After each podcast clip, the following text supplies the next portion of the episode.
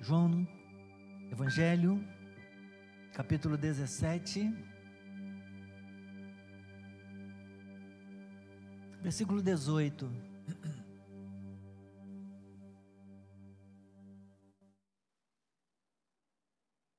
Vou começar hoje uma série de mensagens com o título Por que estamos no mundo?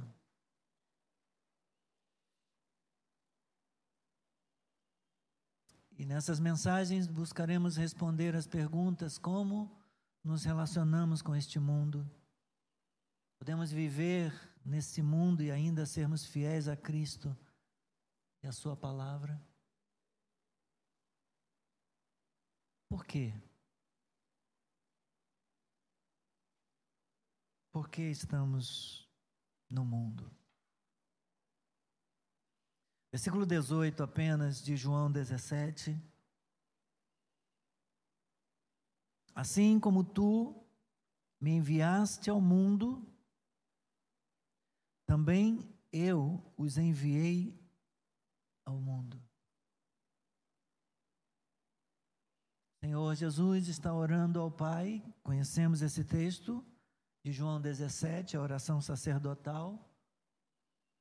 E ele, na sua oração, afirma que o Pai, Deus o Pai, o enviou ao mundo e que, da mesma maneira como Deus o Pai o enviou ao mundo, ele também enviou os seus discípulos. Assim como tu me enviaste ao mundo, ele está se dirigindo ao Pai, também eu os enviei ao mundo.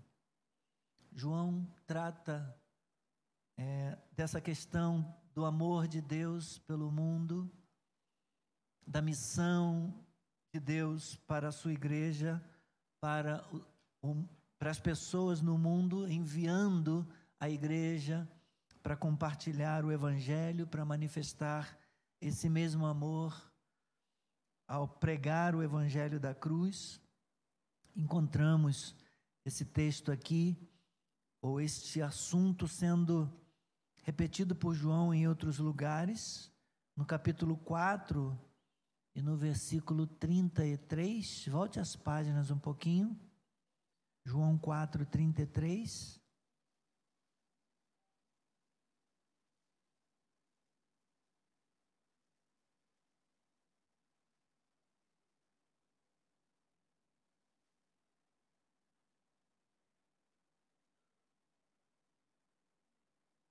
Deixa eu ver se eu entendo aqui a minha letra.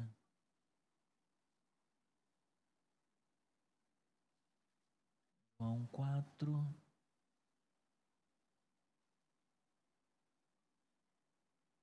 É 33 ou 38? 38. João 4, 38.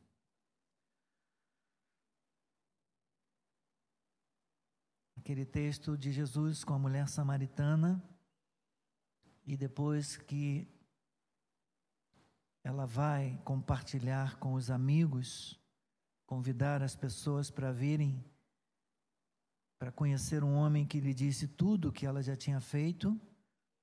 Então as pessoas pessoas da cidade vêm para conhecer Jesus.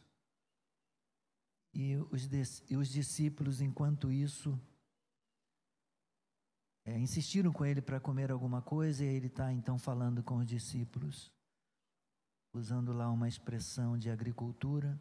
Ele diz: Eu os enviei a colher o que vocês não semearam, outros trabalharam e vocês aproveitaram o trabalho deles. Está usando aqui uma figura agrícola para lembrar aos discípulos da missão deles de colher no mundo da semeadura, da pregação da palavra. Tem muitas pessoas aí na seara para serem colhidas como frutos, prontos para serem colhidos. João aborda aqui também esta linguagem de ir ao mundo colher, ir ao mundo em missão. E João 20, 21, um pouquinho mais à frente, aqui é para a direita.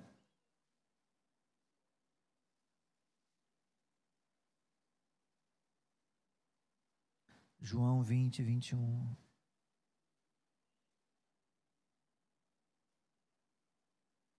Já depois de ressurreto, Cristo aparece aos discípulos. Eles estavam reunidos a portas trancadas. E o Senhor apareceu entre eles, e aí ele diz, na parte B ou C do versículo 21.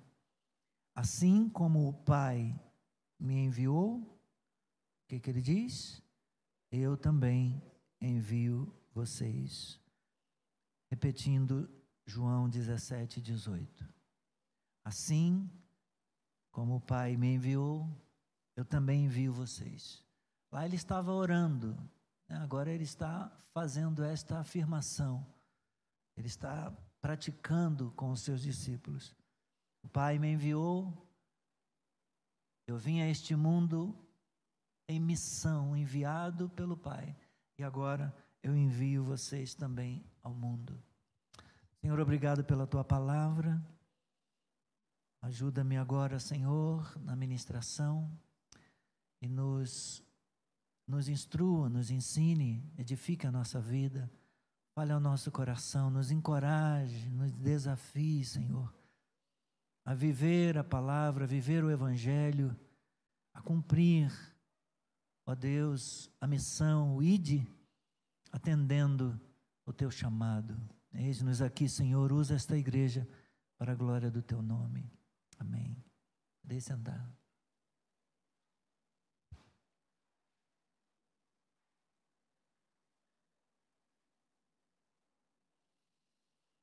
Para os cristãos, meus irmãos, o mundo é como um campo de guerra, cheio de sinais da rebelião humana contra o seu Criador. Sendo um destes sinais a corrupção do nosso coração. É necessário que haja discernimento, como cristãos precisamos é, nos separar, precisamos nos abster de muitas coisas.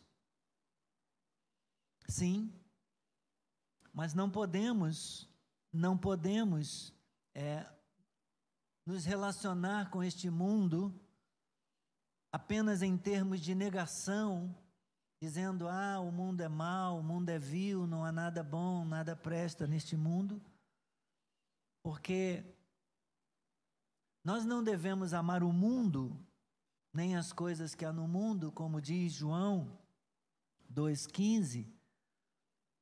Todavia, nós não podemos nos relacionar em termos de negação apenas com o mundo, considerando que tudo que existe aí é deve ser rejeitado, uma vez que o evangelho de João afirma também o amor de Deus pelo mundo.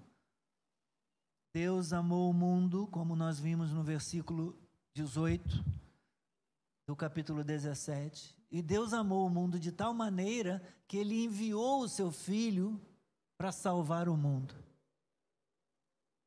E o filho pediu ao pai que não tirasse os seus discípulos, não tirasse a igreja do mundo, porque tinha um propósito, porque ainda havia muita gente para ser salva, e de fato ainda existe muitas pessoas para, para serem salvas.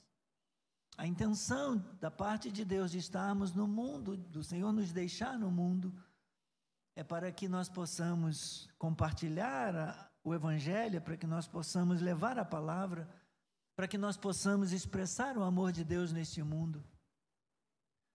Será que é possível um cristão viver uma vida de fidelidade a Cristo nesse tempo em que nós vivemos? Como o cristão se relaciona com o mundo? Como podemos imitar imitar Cristo expressando o seu amor por este mundo? A descrição bíblica da realidade da vida vem a nós por meio de uma história. É uma história que dá sentido a todas as nossas histórias. Eu estou falando da história de Deus, do seu plano para salvar a sua criação, particularmente para salvar a humanidade. E essa é a história da Bíblia que nós encontramos de Gênesis a Apocalipse. Um resumo simples dessa história pode conter quatro partes principais, como tivemos a oportunidade de falar aqui em outras ocasiões: a criação, a queda, a redenção e a consumação. Essa releitura é importante, ainda que de forma resumida, e eu quero falar das três primeiras partes desse resumo da história sobre a criação, a queda e a redenção, começando pela criação. A cena de abertura da história serve de base, serve de alicerce, serve como a fundação para o que vem em seguida. Primeiro versículo de Gênesis molda o restante da Bíblia e da história. Diz assim a Escritura: No princípio criou Deus os céus e a terra. Esse versículo é, esse versículo e a narrativa que se segue estabelecem ideias cruciais que se desenvolvem durante, durante a trama da Bíblia. O que podemos aprender com este capítulo de abertura, Gênesis capítulo 1? Primeiro, Deus governa todas as coisas. Deus governa a criação. O Deus criador e sublime realiza sua vontade onipotente conforme a história da Bíblia se inicia, criando todas as coisas, criando tudo que existe. Como consequência, há apenas dois tipos de realidade no mundo: Deus e todas as outras coisas. Somente Deus é eterno. Tudo mais foi propositalmente criado por sua por seu poder, por sua atividade criativa. E Deus, e aquilo que Deus criou, ele tem o direito de governar. É por esta razão que nós e toda a criação devemos-lhe obediência, nós devemos temor, nós devemos adoração a Deus, porque Ele que do nada chamou todas as coisas à existência. Por Sua palavra, Ele criou e ordenou tudo o que existe, por isso só Ele é digno só Ele é digno de ser temido, só Ele é digno de ser obedecido, só Ele é digno de ser adorado. Deus nos criou para vivermos em comunhão com Ele neste mundo. A criação do homem é descrita de forma completamente diferente do restante da criação no universo. E Deus disse: façamos o ser humano à nossa imagem conforme a nossa imagem e semelhança. Assim, Deus criou o ser humano à sua imagem, a imagem de Deus o criou, homem e mulher os criou. Gênesis capítulo 1, versículos 26 e 27. Essa linguagem separa a humanidade, separa homens e mulheres do restante do universo material. A humanidade foi criada para viver em comunhão com Deus, representando Deus dentro da criação, mostrando Deus, refletindo Deus para a criação. Nós ganhamos um um cachorrinho, um filhote de cachorro de um casal querido. É, Jonatas, e agora me fugiu o nome da Raquel? Jonatas e Raquel. Ele é filho do nosso pastor Oswaldo e Rosângela, lá da igreja de Cabo Frio. Ele nos doou, nos deu de presente um, um filhote de pastor suíço, a gente batizou de José, é o nome do, do cão. Completou dia 30, três meses. Já está um gigantinho. A patinha dele está quase do tamanho da minha mão. com três meses, com 12 quilos. 12 quilos. É lindo, parece um bebezinho fazendo bagunça, roendo tudo, querendo comer tudo. Mas é um pecadorzinho. Não tem a imagem e semelhança do Senhor, por mais lindinho que possa ser. Por mais inteligente, como dizem que é a raça, capaz de aprender até andar na esteira, na academia ou na esteira elétrica em casa. Por mais bonitinho, fofinho que possa ser, meiguinho, não tem a imagem de Deus. Deus não deu a sua imagem e semelhança para nenhuma das outras criaturas. Nada mais na criação tem, reflete a imagem e semelhança de Deus. Apenas nós, apenas nós, os seres humanos, homens e mulheres. Deus nos criou para vivermos em comunhão com Ele neste mundo e para manifestarmos a glória dele neste mundo, para refletirmos a presença dele neste mundo. Como alguém disse no passado, hoje. Deus não tem mãos neste mundo senão as nossas. Deus não tem um rosto neste mundo senão o nosso. Nós refletimos e expressamos a presença de Deus para a criação. Nós representamos o Senhor entre a criação. De modo que a Bíblia afirma que a ordem criada é boa. Há um refrão que se repete no texto sagrado em Gênesis 1. Por toda a narrativa da criação, atestando que Deus ficara satisfeito com aquilo que fizera. Ele viu que era bom.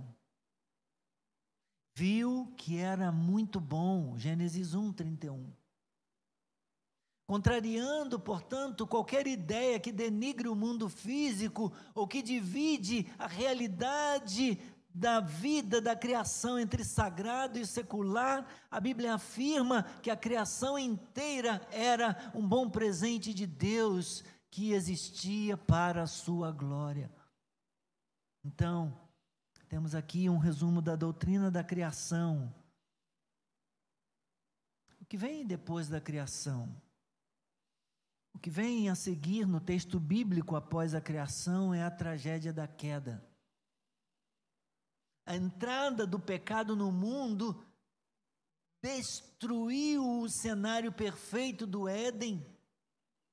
E as consequências dessa tragédia que foi a queda, que foi a entrada do pecado no mundo, as suas consequências continuam a ser devastadora até os nossos dias. O que há de errado? O que deu errado com o mundo em que vivemos? Pecado. O pecado obstrui o relacionamento do homem com Deus. Na criação, Deus, Deus nos forma conforme sua imagem e semelhança, Deus vem para se relacionar, se relacionar conosco, para interagir conosco todos os dias. E então vem o pecado, e o pecado quebra o nosso relacionamento com Deus, obstrui esse relacionamento com Deus. Adão e Eva declararam sua independência, se rebelando contra Deus. E por conta da autonomia e por conta da rebelião, foram expulsos do Éden, onde tinham comunhão com Deus diariamente. Esta é a história da humanidade desde então. Homens e mulheres que livremente tinham acesso à presença de Deus e se relacionavam com esse Deus livremente, viram-se alijados, afastados, perderam a comunhão. Então, agora, desde a queda, homens e mulheres caídos rejeitam a autoridade de Deus e buscam a sua própria autoridade. Buscam ser sua própria autoridade, o seu próprio padrão de medida. Como nós fomos criados para adorar a Deus e não o fazemos, nós colocamos nosso coração nas coisas deste mundo. Ou colocamos coisas deste mundo no nosso coração, tentando ocupá-lo, tentando preenchê-lo. O pecado não apenas obstrui o nosso relacionamento com Deus, obstrui também os nossos próprios relacionamentos. Os relacionamentos humanos se desintegraram. A desumanidade do homem com o homem tem caracterizado a história da história da humanidade. O pecado contamina toda a criação. Romanos capítulo 8, versículos 20 a 22, não lembra disso? Nos lembra disso?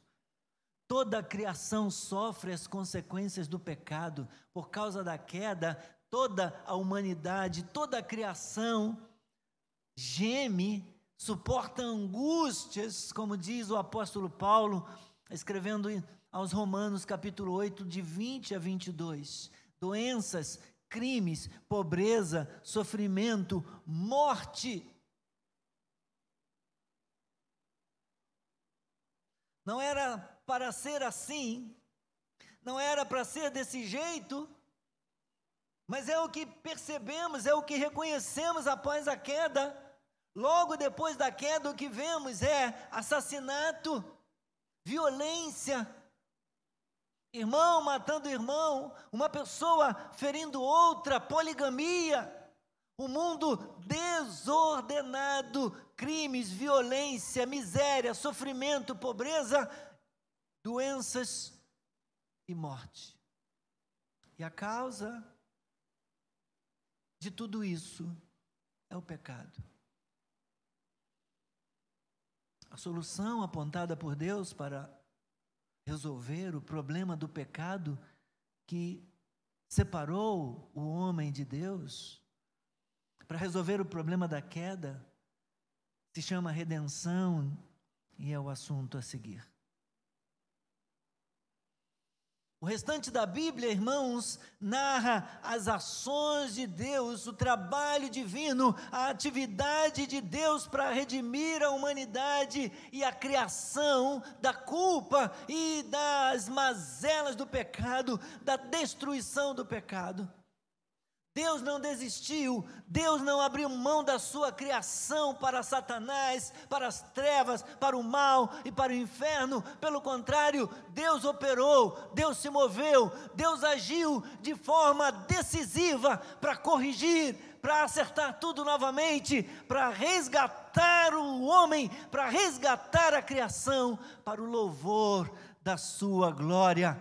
Aleluia, da sua graciosa glória. Deus promete vencer o pecado e removê-lo da sua criação.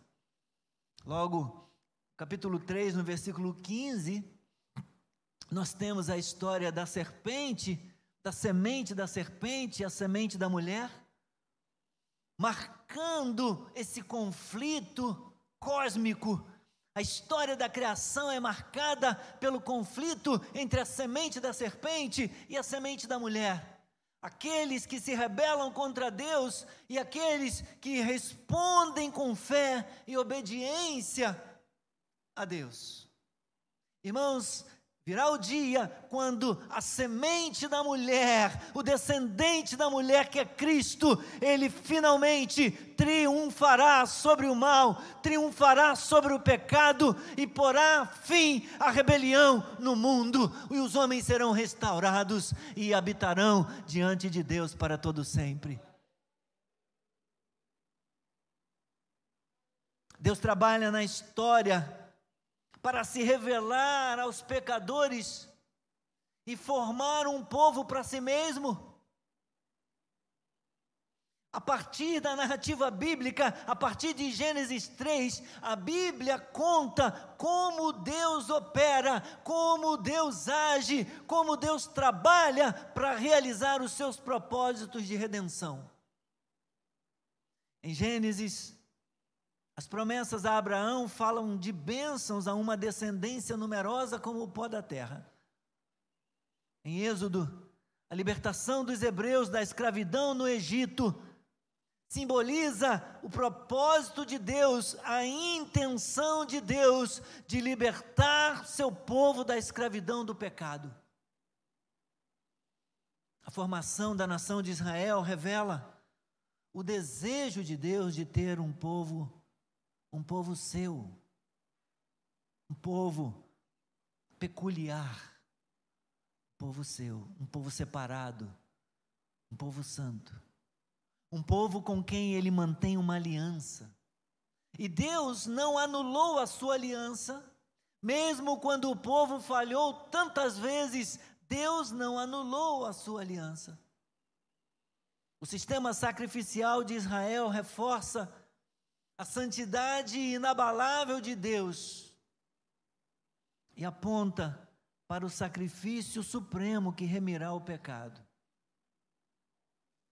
Embora o pecado continue presente na humanidade, os propósitos de salvação de Deus continuam a avançar. Deus salvou ontem, Deus está salvando hoje, Deus continuará salvando amanhã. Para isso, Ele enviou Jesus Cristo. Quando anunciado sua gestação pelo anjo, e dito qual seria, como ele seria chamado, Jesus seria chamado Emanuel, porque ele salvará o seu povo dos seus pecados. O clímax da atividade de salvação de Deus, meus irmãos, é alcançado na pessoa de Jesus Cristo. Todas as promessas feitas e a esperança a respeito da salvação expressas no Antigo Testamento se cumprem na pessoa de Jesus Cristo, na obra de Cristo. Em Jesus Cristo, como já cantamos aqui, o tão esperado reino de Deus chegou ao mundo, veio ao mundo, na sua encarnação, Deus mesmo veio habitar entre nós, cheio de graça e de verdade, aleluia. Ele veio revelar, ele veio se revelar para o seu povo. Seu sacrifício na cruz absorveu a justificada ira de Deus e pagou o preço pelos pecados, meus irmãos, pela injustiça, pela rebelião da humanidade. A ressurreição de Jesus Cristo anunciou a chegada da primeira parcela do resgate de toda a criação por Deus, meus irmãos. O preço foi pago, foi cumprida a primeira parcela no resgate, ou foi cumprido, no primeiro resgate de toda a criação por Deus.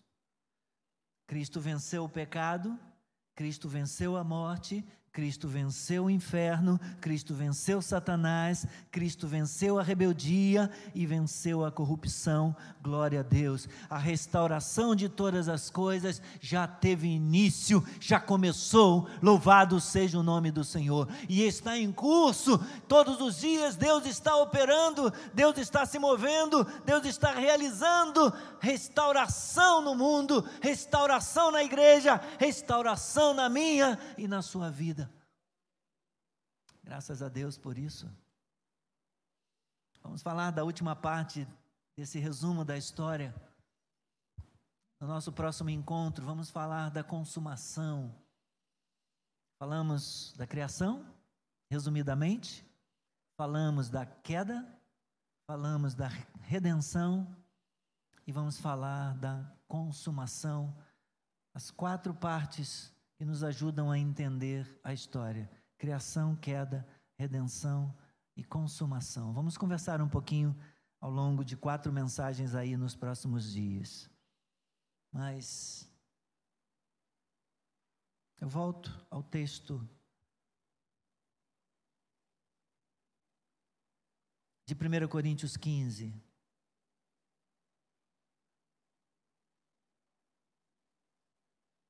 Nós fomos enviados ao mundo, irmãos.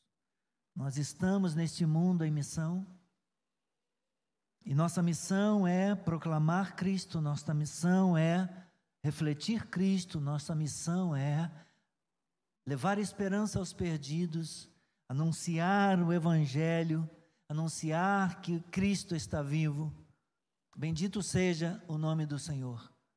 Com a ressurreição, então, a primeira parte do resgate de toda a criação por Deus já teve, já teve início, já se cumpriu. E agora, nós, a igreja, agora nós, os cristãos, estamos neste mundo deixados pelo Senhor, enviados pelo Senhor, para falar deste amor de Deus pelo mundo, para falar desse resgate que Deus intenciona para a sua criação, para falar da maneira como Deus realizou esse resgate através da morte e da ressurreição do Senhor Jesus Cristo. Estamos aqui para proclamar, estamos aqui para anunciar, estamos aqui para cumprir a nossa missão. Há uma razão, há um porquê, meus irmãos. Não estamos aqui por acaso, não há acasos em Deus.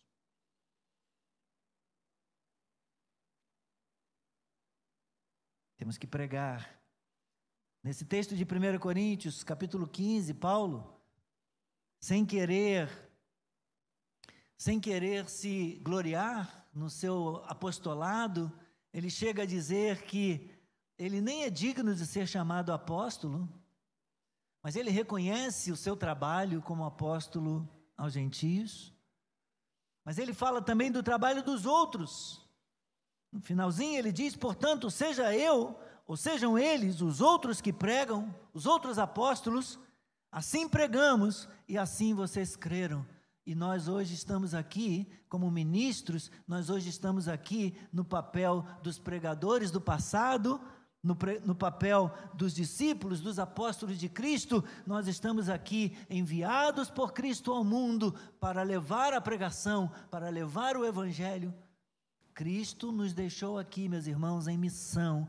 Nós fomos enviados por Ele ao mundo para falar para o mundo que Cristo morreu pelos seus pecados, segundo as Escrituras. A Bíblia narra a história do Evangelho, a história de Cristo, do início ao fim, de capa a capa, de Gênesis a Apocalipse, como Deus criou o mundo, como Deus criou todas as coisas, como o pecado destruiu o relacionamento do homem com Deus, mas como Deus foi em busca, como Deus operou, o que Deus fez enviando Jesus Cristo para morrer, com, com o propósito de restaurar e trazer a humanidade de volta a um relacionamento com Deus. Isso caminha numa direção que é a consumação de todas as coisas. A gente vai falar na semana que vem. Deus quer te usar, Deus quer me usar.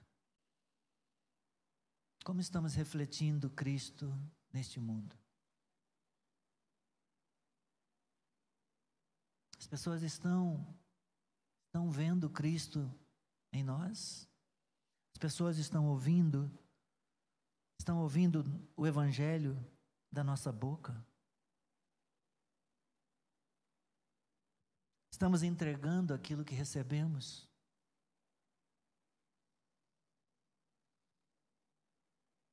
Senhor, ajuda-nos. Ajuda-nos a trabalhar como o apóstolo Paulo trabalhou, dependendo da graça cada dia, reconhecendo a necessidade da graça na sua vida. Ajuda-nos, de modo que possamos pregar Cristo a tempo e fora de tempo por preceito e por exemplo. Que possamos, Senhor, entregar aos nossos familiares e aos nossos amigos o que recebemos, o Evangelho, que Cristo morreu pelos nossos pecados, que foi sepultado e ressuscitou ao terceiro dia. Aleluia. Oh Senhor, ajuda-nos, Pai, a levar esta mensagem de vida e de esperança ao mundo. Eis-me aqui, Senhor. Eu dependo da tua graça. Eu preciso de ti. Eu preciso da tua graça. E eu te peço, Senhor, concede-me esta graça e o poder do Espírito Santo para ir avante, para seguir adiante, anunciando o Evangelho da salvação e expressando e manifestando Cristo para este mundo, Pai. O mesmo eu peço pela tua igreja. Prepara, Senhor, esta igreja, que não nos afastemos do Evangelho, que não nos afastemos do Evangelho, que não permitamos que nenhuma outra coisa substitua a palavra, substitua a verdade no nosso coração, Senhor. Em nome de Jesus. Amém. Amém. Ajuda-nos a sermos fiéis a Ti. Amém. Glória a Deus. Estamos encerrando, meus irmãos, mais uma transmissão e a mensagem desta manhã. Eu quero desejar para você um domingo abençoado na presença do Senhor e quero convidar você para continuar com a gente na sequência, na mensagem seguinte, no próximo domingo de manhã, tá bom? Você está convidado ou a participar do culto presencial aqui ou acompanhar a nossa transmissão. Até logo mais às 18 horas. Um abraço. Que Deus os abençoe rica e abundantemente.